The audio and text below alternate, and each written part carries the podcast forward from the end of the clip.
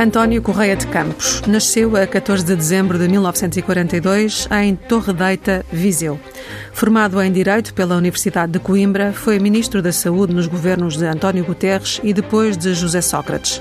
Ex-presidente do Conselho Económico e Social, liderou o Instituto da Administração Pública e em 2000 e 2001 foi presidente do Conselho Científico do Instituto Europeu de Administração Pública em Maastricht, na Holanda.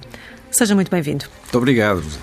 Boa tarde, Dr. Correio de Campos. Parece-lhe um exagero dizer-se que nesta altura a pandemia em Portugal está fora de controle, à semelhança do que parece estar a acontecer noutros países europeus? Não, quer dizer, não está, uh, não está fora de controle. Uh, se estivesse fora de controle, não teríamos condições para atender as pessoas nos hospitais, não teríamos condições para fazer uma parte das, dos inquéritos epidemiológicos. Aí é que há um ponto crítico onde é preciso atuar. É nos inquéritos epidemiológicos. Nós, nós temos indicadores, todos os indicadores que, que nós conhecemos, uh, número de mortos, número de infectados do dia, Uh, número de doentes entrados nas enfermarias dos hospitais e número de doentes que passam aos cuidados intensivos. Estes são os, os quatro números-chave. Mas esquecemos um, número muito importante, que é o número dos inquéritos epidemiológicos que devem ser feitos no mais breve espaço de tempo a partir do momento da identificação de uma pessoa contaminada.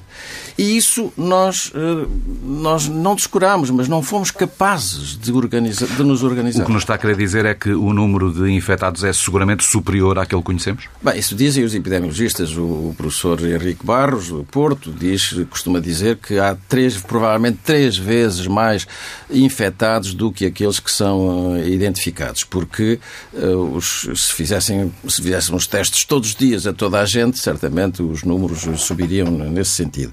E, portanto, há muita infecção que passa silenciosa. Esse, essa é uma afirmação de, das pessoas que sabem sobre o assunto. Mas uh, não significa que que eh, não haja possibilidade de controlar. Onde nós claudicamos, falhamos e precisamos de, estamos ainda a tempo de corrigir, é nos inquéritos epidemiológicos e é no acompanhamento da pessoa identificada no domicílio, onde aí temos atrasos. E também falhamos no Natal. Eh, as medidas decididas para o período das festas não alteraram de forma, porventura, irreversível o modo como o país vinha a combater a pandemia? Um conjunto de circunstâncias. Temos que ser absolutamente uh, equilibrados na análise das circunstâncias. Em primeiro lugar, a enorme pressão social para, das famílias e de toda, de, dos partidos, de toda a gente, para que houvesse um, regras específicas para o Natal, mas que uh, aliviassem, que permitissem algum desconfinamento. Uh, em segundo lugar, a coincidência com uh, o aparecimento das primeiras vacinas. E o facto de todos os países europeus terem considerado uma bandeira europeia um dia em que todos os países iniciassem a vacinação vacinação com as vacinas que a União Europeia, no seu conjunto, tinha adquirido e isso para foi um erro? todos os 27. Bom, à distância é fácil identificar as coisas que não correm bem, não é? À distância. Agora, na altura, quem é que era capaz de prever que isto poderia ser um erro? Pouca gente, provavelmente. Talvez um espírito muito conservador pudesse ser capaz, ou muito, muito, muito eh, digamos assim, eh, pouco sensível ao risco, eh, seria capaz de identificar isso. Mas eu penso que o bónus pater familias, que é o cidadão comum, não seria capaz de identificar isso. Hoje todos dizemos que sim, que mas na altura todos estávamos, todos estivemos a favor de, de, de, um, de um, certo alívio nas, das medidas no, nas festas do fim de ano. Depois desse período, o país está naturalmente de volta a um confinamento. Eh, concorda com as medidas anunciadas pelo Governo ou, na sua opinião, ficam aquém daquilo que seria recomendável face ao número de mortes e de infectados? Em termos de confinamento ou em termos uh, económicos? Em termos de confinamento. Em termos e das exceções previstas também, não é? Em termos de confinamento, uh, aparentemente, uh, e mesmo quando se anda na rua, Uh, aparentemente não as medidas são têm muitas exceções. 50 e tal ou não sei dezenas de, de exceções. Eu suponho que cada uma destas exceções terá sido analisada com conta peso e medida. Isto é que terá sido feito um balanço do risco e das vantagens que pudessem possam decorrer de ou de, da sua adoção ou da sua não adoção ao homem comum parecem medidas, porventura, excessivamente liberais. Vemos na rua também, hoje, por exemplo, uh, vemos na rua gente, mais, muito mais gente nos, em viaturas, sobretudo nos carros. Uh, e é, isto é curioso, porque uma coisa é a rua, outra coisa são as pessoas que se deslocam de automóvel na cidade, não é? E é possível que as pessoas que se deslocam de automóvel na cidade co correspondam aos que vão, aos que estão uh, dentro das exceções. E uh, eu posso admitir perfeitamente, ainda não tenho nenhuma evidência, nem temos, mas vamos tê-la com, com, com os registros dos telemóveis, vamos ter essa evidência, saber se estamos a ter quem é que está a circular mais, onde é que se está a circular mais, etc. Bom, uh, tenho muita dificuldade em, em, dizer se, e creio que todos, todos nós temos dificuldade em dizer, aparentemente as medidas têm muitas exceções. Uh, o problema das exceções maior é o do equilíbrio de umas com as outras. Uh, por exemplo, uh, um mercado popular ao ar livre, onde, há, uh, onde todos os vendedores e todos os compradores estão de máscara e onde há um espaço amplo para circular, pode ser, pode ser ficou na, na, na deliberação municipal, pode ser encerrado ou pode ser mantido, conforme o município entender. Mas pode haver outro mercado. E na sua opinião, deve livre. ser encerrado ou deve ser mantido? Não, depende das circunstâncias. Uhum. Eu acho que os municípios aí estão em, são as únicas instituições que estão em, em condição de ver se há circulação de ar, se há, digamos assim, possibilidade, se há excessiva proximidade ou não. Agora, outro, certos mercados confinados, onde não é possível essa circulação, mas, mas tem que ser. Não há governos que possam estar em toda a parte a olhar para tudo, quer dizer, e aí a colaboração com os municípios tem sido já na primeira experiência e vai continuar a ser cada vez mais importante. Falou do tema económico também, quando uh, iniciámos precisamente esta, este assunto. Uh, aí uh, parecem-lhe suficientes as medidas que foram apresentadas ontem pelo Ministro da Economia? Eu estou certo que se houvesse mais recursos e melhor, mais condições, era capaz de haver mais medidas. estas são uma, uma, afinação de medidas que foram adotadas no ano passado, são melhorias sensíveis. A questão da, das pessoas ligadas à cultura é uma fantástica melhoria. A questão do, da passagem para do, do layoff erradamente chamado simplificado, acho que devíamos chamar-lhe layoff invertido, não é?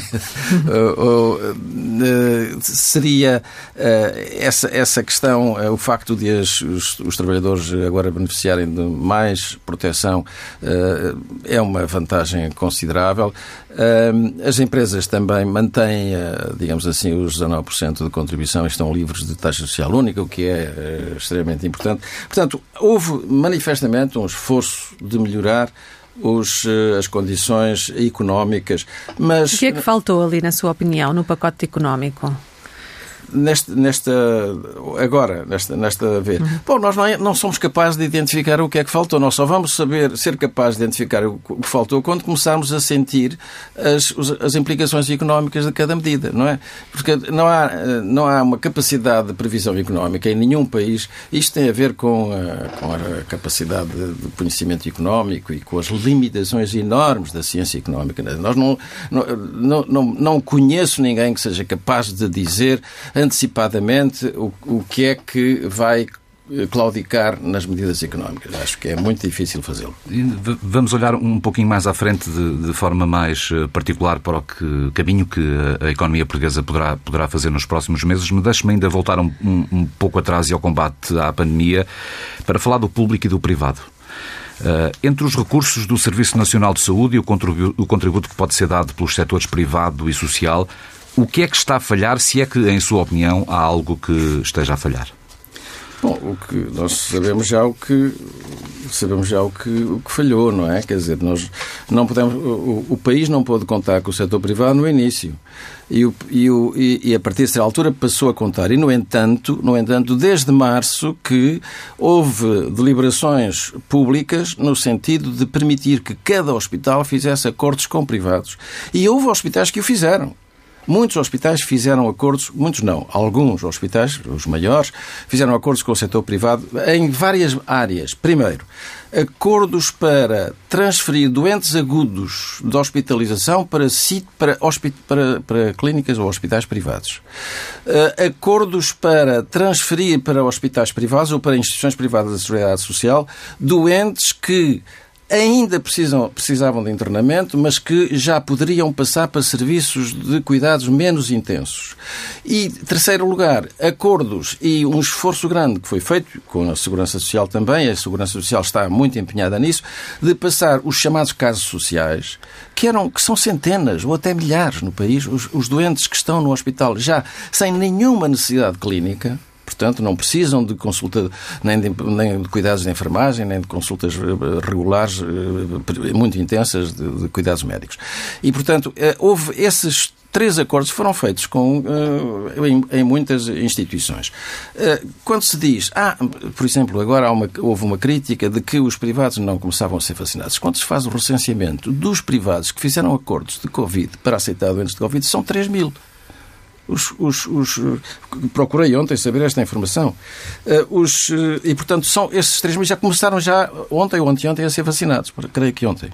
A ser vacinados. Portanto, esta, há, há, há muita eu sei que há preconceitos ideológicos. Essa era a minha pergunta. Eu se sei, lhe parece e se concorda que, há, sim, sim, que, que há, aqui uma questão ideológica há, a dificultar uma relação mais saudável entre os setores público, privado e social. Absolutamente. Só que essa questão ideológica não é de uma parte só, é das duas. Há, uma questão, há, um, há um preconceito ideológico das duas partes. Quando, desculpe lá, mas é mesmo assim. E quando a gente olha para os números e vê já, se vacina, já foram vacinados 65 mil uh, funcionários do Serviço Nacional de Saúde, pessoal que, que, que trata diretamente, não sei o Vão ser uh, o universo das, dos trabalhadores do Serviço Nacional de Saúde andará à volta dos 130 mil, 140 mil. Veja só, já estamos em, em quase 50% desse universo. E veja, nós, veja, compare agora estes profissionais Uh, e eles querem, eles querem, digamos assim, suponho que querem cento e, conseguir vacinar 130 mil pessoas. Já vacinaram 50 mil em lares. Bom, agora compare com os 3 mil. Portanto, há, há aqui desníveis muito grandes. O Ministro dizia no final desta semana que o Governo não tem bloqueios ideológicos no recurso à, à saúde privada. Posso, portanto, concluir que não subscreve esta afirmação do Sr. Primeiro-Ministro?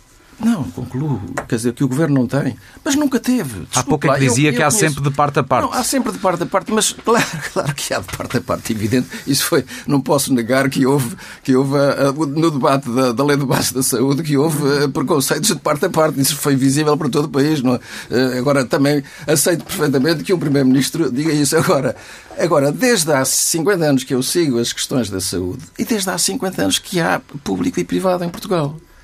E nunca, nem no, nos momentos mais terríveis da Revolução, em 76 ou 78, alguém pensou em encerrar os estabelecimentos privados. Nunca isso aconteceu.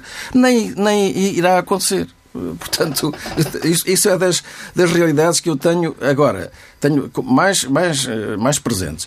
Agora, o que o facto de não se financiar devidamente o Serviço Nacional de Saúde, o setor público, faz com que ele falhe em muitos aspectos, desde, não apenas no conforto, mas em muitos aspectos nas listas de espera, nas, nas, nas demoras no atendimento, etc. E, eh, naturalmente, o espaço tende a ser ocupado pelo setor privado. Vamos nós bramar contra o setor privado? Eu não, sou, eu não pertenço a esse grupo. Eu acho que, o que eu bramo é contra a nossa incapacidade de financiar bem o serviço público. Tocando ainda no tema da vacinação, que já aflorámos, eh, na sua opinião, o plano que foi definido eh, tem as prioridades certas? Concorda com elas? Eu acho que sim. Há, há, uma discussão apenas sobre a questão dos, das pessoas que tenham, que tenham 65 e mais anos ou 75 e mais anos. Vamos aos números. Uhum. Temos 2,3 milhões de pessoas em Portugal com uh, eh, 65 e mais anos. Temos 1,1 milhões de pessoas em Portugal com 75 e mais anos. Os senhores têm, este mês, vamos ter no máximo uh, 400 400 mil vacinas que chegam da Pfizer e 20 mil da Moderna. Digam-me lá como é que resolvem esta equação. E ainda nesta temática tem sido muito polémica também a prioridade ou não das altas figuras de Estado na vacinação. Na sua opinião, não, tal é... como fizeram outros países, deveriam ser vacinados ou Completamente, não? deviam ser absolutamente vacinados. Não tenho a menor dúvida sobre isso. E acho, até se me permitem, que há uma ponta de demagogia na recusa de, de, de, dessa, dessa vacinação. Porque não tem sentido nenhum uh, que as pessoas que precisam de estar absolutamente atentas, vigilantes, disponíveis para poderem tomar decisões difíceis, que, que estejam, eh, que estejam eh, disponíveis, enfim, que estejam eh, passíveis de, de, de, um risco desses. Portanto, eu sou totalmente contra a não vacinação dessas figuras. Não apenas, e até mesmo de, de, de, governo, de todo o governo e, de, e de, presidentes das comissões parlamentares, pelo menos.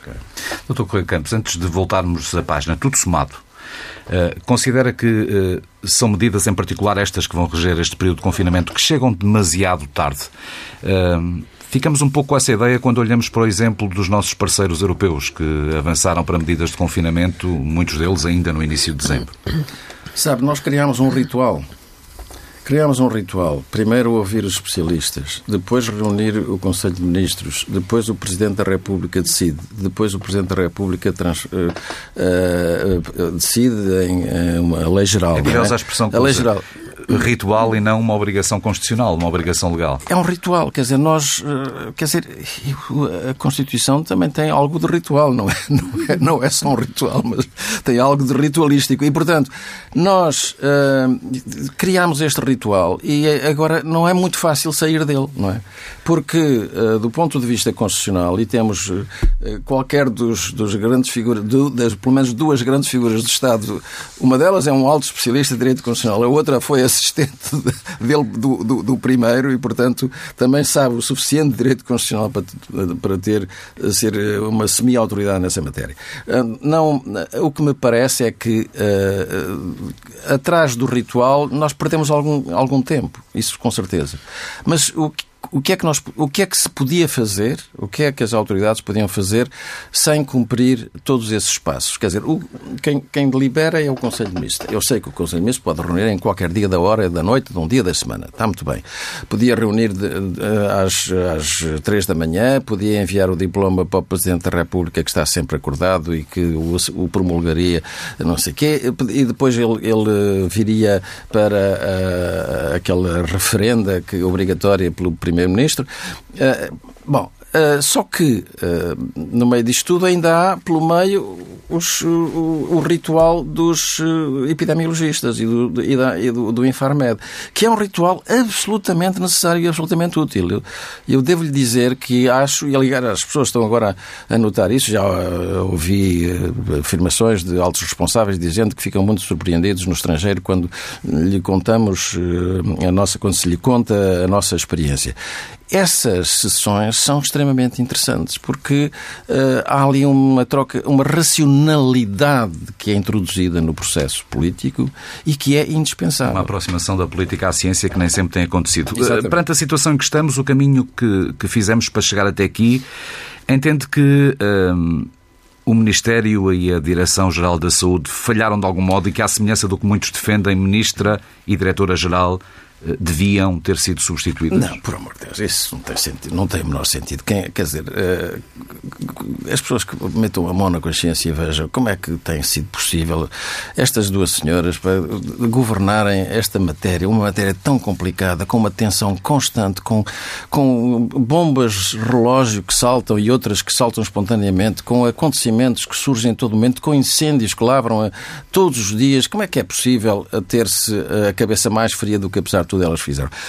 Reconheço que, e não quero isentar as pessoas, eu reconheço que há um, um essencial, uma, uma, um, um, inconveniente essencial na atuação. Esse inconveniente foi, repito, a questão das, eh, dos inquéritos epidemiológicos. E eu acho que isso é uma prioridade que tem que ser absolutamente abordada pelos governantes e pelos dirigentes do setor da saúde.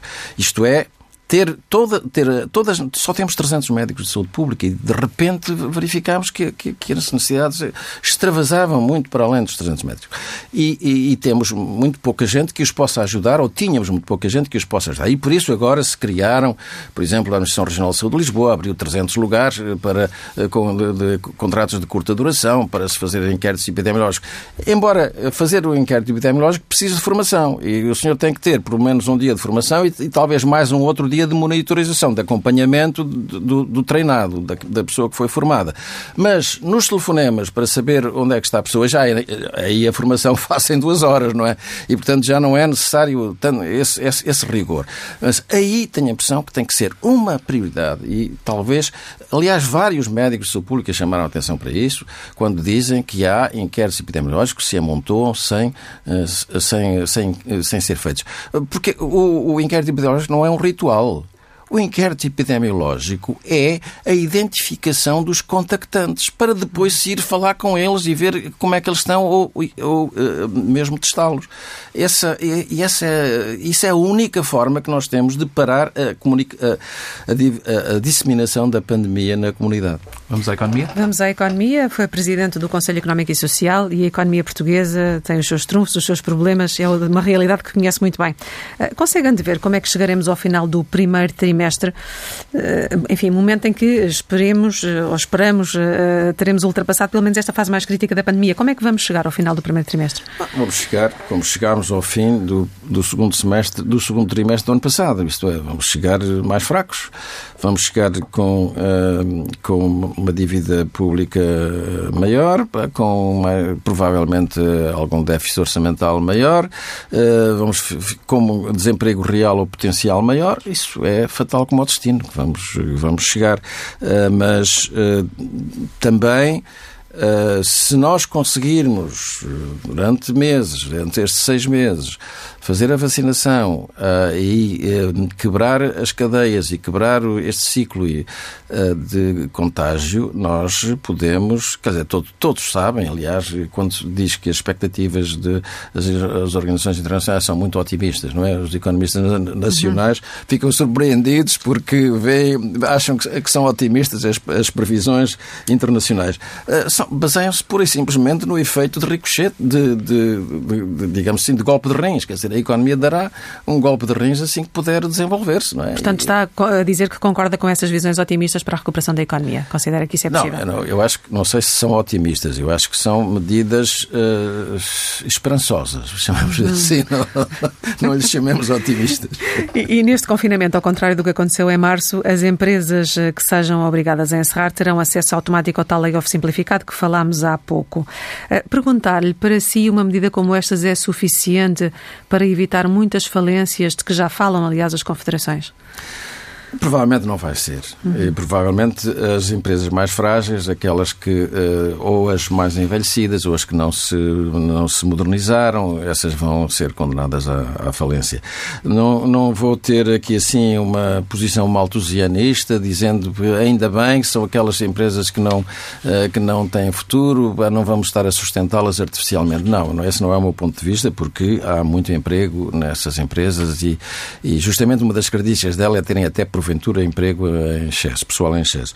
Mas, uh, mas e, portanto, temos que olhar para essa circunstância com, com uh, os, os, os, olhos uh, de, de, do interesse público, do interesse social. Ninguém tem interesse em que o desemprego seja disparo por aí adiante. Todos temos interesse, todos. até o, desemprego, se o desemprego aumenta, o, até os riscos políticos do populismo exacerbado aumentam, naturalmente. Isso sabe-se em todo todo mundo, não é? E a própria insegurança, certamente, a segurança, social, a é? segurança é? interna periclita, fica mais periclitante, certamente. E por setores, Dr. Correio de Campos, a restauração, o turismo, boa parte do comércio são seguramente os setores que serão eh, mais penalizados pela situação que vivemos. Que estão a ser. Que estão a ser já. Parece-lhe, contudo, que esta é uma fatura que terá outras parcelas pesadas, outros eh, setores que terão sérias dificuldades em resistir? Bom, esses são realmente os setores eh, onde uh, a, crise bateu uh, com, com, mais rapidez e, e, mais força. Mas também serão os, os, os, setores onde a crise se vai, vai dar o tal golpe de rins e vai fazer ressurgir a capacidade produtiva. Porque há uma apetência, que nós vimos em agosto passado, há uma apetência louca no, no mercado internacional do turismo por, por viajar. Por, as pessoas querem todas viajar e, e, e existem, eh, existe também eh, uma disponibilidade de, de, oferta de meios de transporte aéreo excessiva, não é? Como toda a gente sabe. Portanto, estão aviões parados em todos os aeroportos do mundo. E isso significa que os voos vão ser facilitados, vão ser mais baratos assim que o problema for resolvido. E, portanto, não tenho dúvidas, o turismo vai, vai arrancar com, com grande força, como, uh, bast...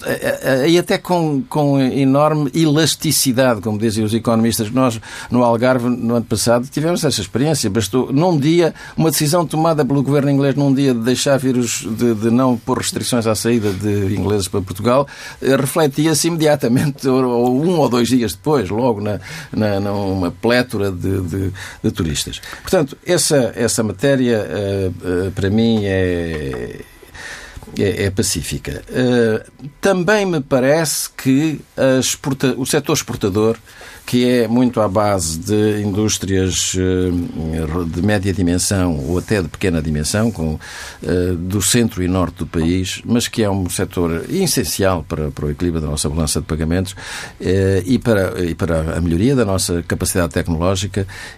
Penso que esse setor tem elasticidade e flexibilidade suficiente para recuperar hum, rapidamente. Essa gente é, é uma gente notável, sabe que os, os muitos deles não, são, não têm curso superior, são pessoas que aprendam, aprenderam o ofício na, sua, na prática, eh, desembaraçam-se, vão ao estrangeiro, vão às feiras, veem um produto novo, para, eh, sabem onde é que se, se, compram as máquinas que o fabricam, importam essas máquinas, começam a trabalhar bom, e começam a exportar a preços competitivos. Bom, não, não, não estou a, dizer ou a defender que exportem a preços competitivos para baixar, ou baixar, aproveitando os salários baixos da população portuguesa. Não. Uh, os salários aí são, digamos assim, não, não são muito altos, certamente, mas uh, são mais baixos, mais altos, provavelmente, que na maioria dos, do, dos outros setores. Uh, uh, e, portanto, também na agricultura não, tenho, não vejo problemas, porque a agricultura tem hoje só 5% de população ativa, mas, mas tem vindo a, exportar de uma forma crescente. Nós, não sei se estaremos aqui a 75% neste momento da nossa capacidade de, de cobertura de exportações em relação ao, ao que importamos. E a agricultura continua a funcionar bem, eh, foi muito modernizada, foi muito apoiada pelos fundos europeus, foi tecnologicamente eh, eh, e, e, e rejuvenesceu brutalmente. Os, os líderes, os, os, empresários agrícolas e os trabalhadores agrícolas são hoje, não tem nada a ver com o que eram há 20 anos atrás sequer ou 30 anos. Portanto, o setor agrícola não tenho dúvidas nenhumas que se vai desenvolver. Portanto, eu não tenho, e aliás, se falar, se vir os, os relatórios de intelligence de alguns dos nossos grandes bancos, vê lá uh, este, isto que eu estou a dizer, quer dizer, porque há uma enorme expectativa positiva uh, no sentido da recuperação uh, das, dos nossos setor produtivo. Falava há pouco dos salários. Concorda, subscreve o aumento do salário mínimo decidido pelo Governo? Quer dizer, mesmo que eu não, não concordasse, uh, ele já foi absorvido. As pessoas uh, aceitaram-no. Quer dizer, repare, se fosse, se fosse tão mau como ouvimos, alguns eh, diziam... Se... Ouvimos as empresas dizerem que não tinham condições para suportar este mas, aumento. Mas nunca ouvimos as, as, empresas dizer outra coisa é um senão falso isso. argumento. Em qualquer... não, não é, desculpe, não é um falso argumento. Até admito que haja empresas que não têm condições para isso, perfeitamente. Agora, é o, é o, o senhor, o povo diz, chega ao pé de um comerciante e pergunta como é que vai a vida? O comerciante diz invariavelmente que vai mal, mesmo quando vai muito bem. o nosso povo conhece muito bem esta expressão. Eh, mas, neste caso, não é, não é, não é, não é um comerciante, são os, os, os grandes empresários que estiveram contra. Porque, naturalmente, é um risco eh, para eles que, que têm que garantir salários ao fim do mês, é um risco muito grande. Acho que não consegui perceber se concordam ou não com, com esta decisão. Não, eu acho que a, a experiência mostrou que é, é, é indiscutível que essa subida acabou por ser absorvida. Acabou por ser absorvida. Portanto, Uh, não me pergunto, eu não estive, felizmente, na tomada da decisão dessa medida, não é? Não, mas, mas, a pergunta por... era no sentido se estivesse. Ah, se estivesse, se estivesse, eu tinha que, bom, se estivesse, eu tinha que, que ser ou, ou, ou empresário, ou sindicalista, ou representante do governo, não é?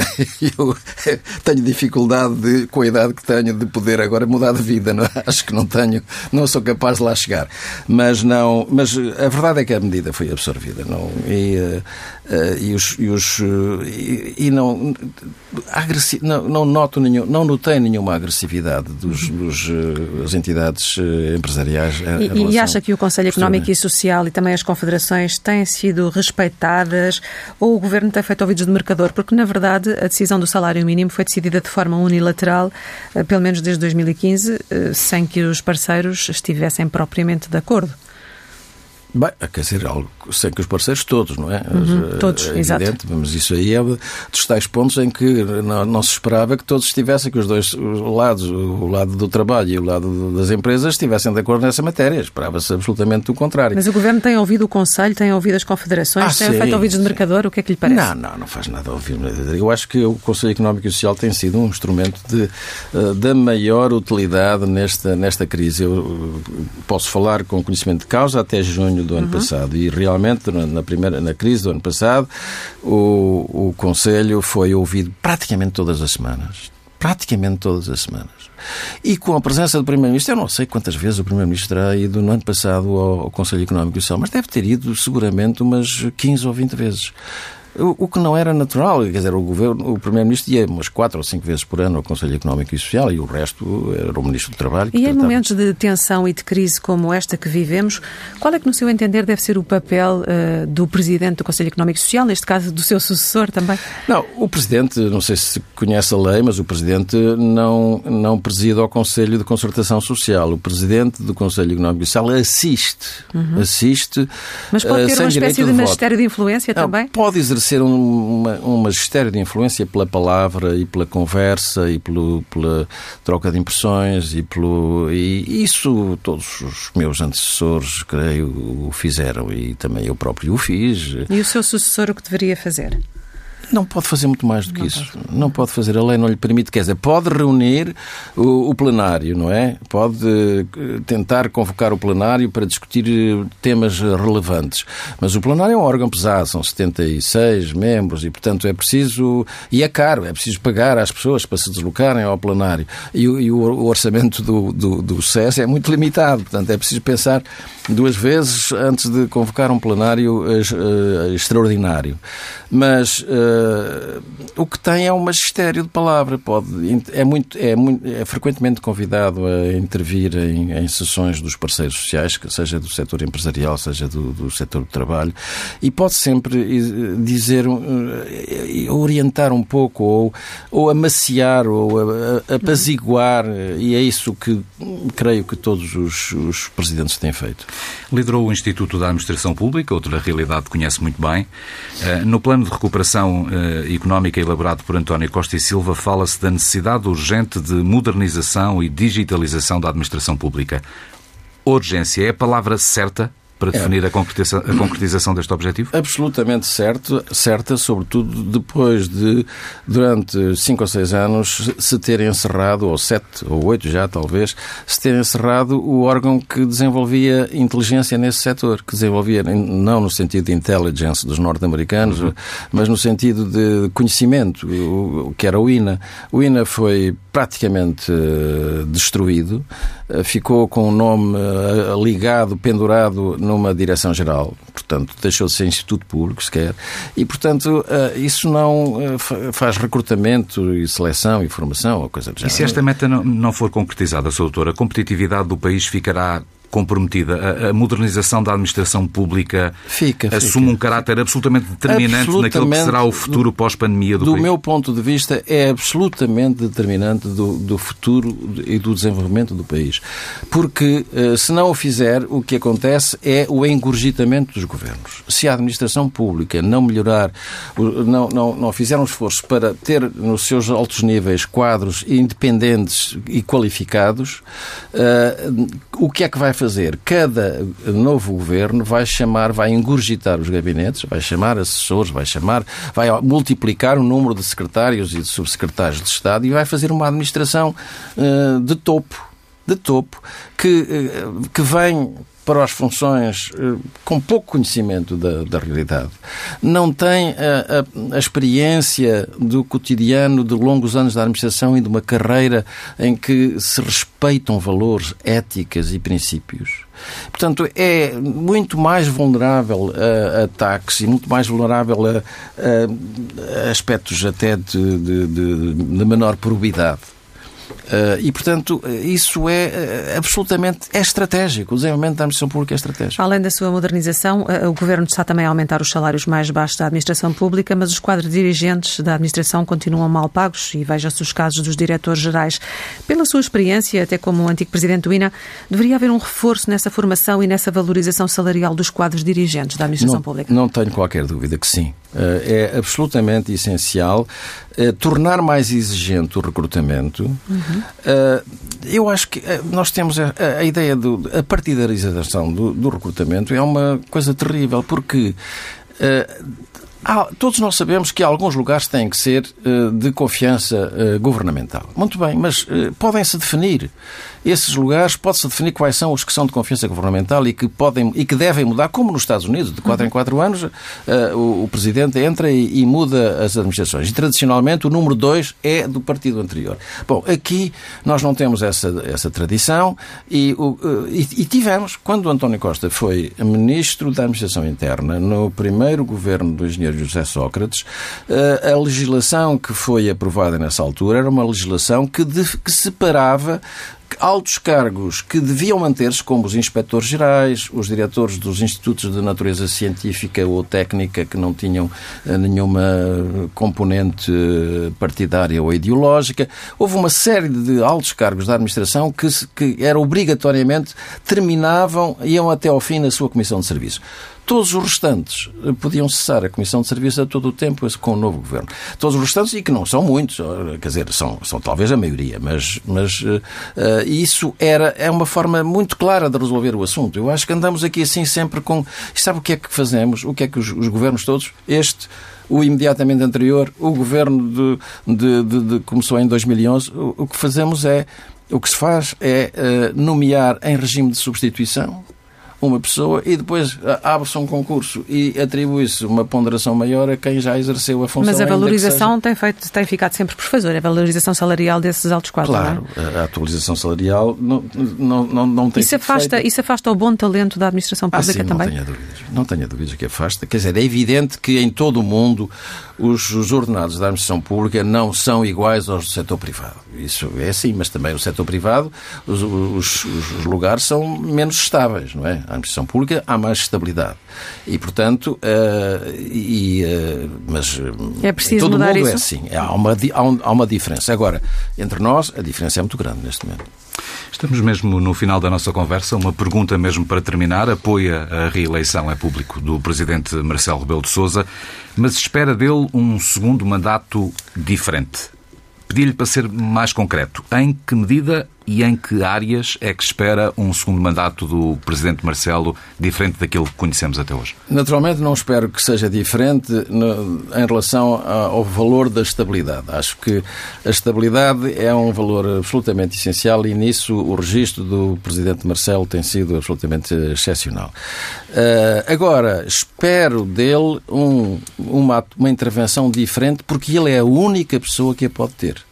Ele é o Presidente, as razões pelas quais eu voto nele é porque foi o, o, grande defensor da estabilidade, conseguiu pacificar a vida política, enfim, com as limitações que há pouco o meu amigo assinalou, mas eh, e, eh, e tem, eh, e, e sobretudo, tem uma magistratura de qualidade e, e que é insubstituível. E eu espero que no segundo mandato. Isso são, ah, para mim, argumentos ah, absolutamente essenciais para ter declarado o meu apoio ao, professor Marcelo Rebelo de Sousa. Agora, Eu espero dele um mandato diferente. O que é que eu espero dele? Eu espero que ele seja, que ele possa fazer aquilo que os governos não podem fazer. Os governos estão no, na gestão do cotidiano, estão na gestão do dia a dia, estão absolutamente obcecados pelo, pelo dia a dia. O dia a dia, não apenas do país, mas o dia a dia da Europa. Estes seis meses que vamos ter são dois dia a dias eh, tremendamente pressionantes. E a, a, única personalidade que está preparada, é a pessoa mais preparada para o fazer, que está preparada, que gosta disso, que gosta de olhar o futuro, é o presidente, o candidato Marcelo Rebelo Sousa. E por isso eu tenho a certeza que ele vai olhar para o futuro e, e, tentar uh, estimular as forças políticas, não apenas o governo, mas os partidos e os parceiros sociais, estimulá-los a olharem para o futuro em termos de grandes opções do país. Nós abandonamos a discussão dos interesses permanentes de Portugal. Portugal deve ser um aliado da China ou não deve ser um aliado da China? Portugal tem uma relação privilegiada histórica com a China, deve aproveitar isso para ser o amiguinho uh, dos chineses na Europa ou deve, pelo contrário, uh, ser solidário com, mais solidário com a Europa ou mais solidário com os Estados Unidos? Como é que Portugal vai olhar para os Estados Unidos agora que os Estados Unidos dão sinais de poder poderem ter uma viragem na vida internacional e poderem o multilateralismo poder voltar a estar presente. O que é que se vai fazer ao Atlântico? O que é que, que, que, nós temos o Atlântico à nossa frente e o Atlântico tem eh, condições científicas e também militares e estratégicas que não devem ser esquecidas, ignoradas. E vamos eh, consentir que os chineses abram bases nos Açores ou não vamos consentir isso? O que é que fazemos em relação ao excelente papel que as nossas Forças Armadas têm tido nos teatros de guerra de vários sítios? Temos milhares de, de, de, de dos nossos soldados e oficiais a fazerem um papel notável em vários sítios. O que tem permitido a modernização tecnológica das Forças Armadas e o aumento do conhecimento. São este tipo de discussão. Quais são os interesses permanentes de Portugal? Nós devemos, eh, no futuro, olhar, eh, concentrar tudo no turismo ou devemos tentar diversificar para, para outras capacidades produtivas? O que é que devemos fazer? Na ciência. Na ciência, nós vamos, eh, vamos ter. Podemos fazer uma a continuação da revolução do José Maria no Gago ou não podemos fazer? Estas, eh, ou, ou, ou, basta, eh, basta gerir o cotidiano e pronto, e eh, o grande pontapé já foi dado. Não, quer dizer, este tipo de discussão que uh, é, é, só uma pessoa altamente qualificada e mais disponível intelectualmente, sem, sem menos pressão do cotidiano, como será o Presidente da República, pode fazê-lo. E eu espero que ele o faça. Por isso eu espero que o seu mandato seja diferente. Doutor para melhor. Campos, foi um gosto recebê-lo na entrevista TSF Diário Notícias. Prazer também. Muito, Muito obrigada. obrigado.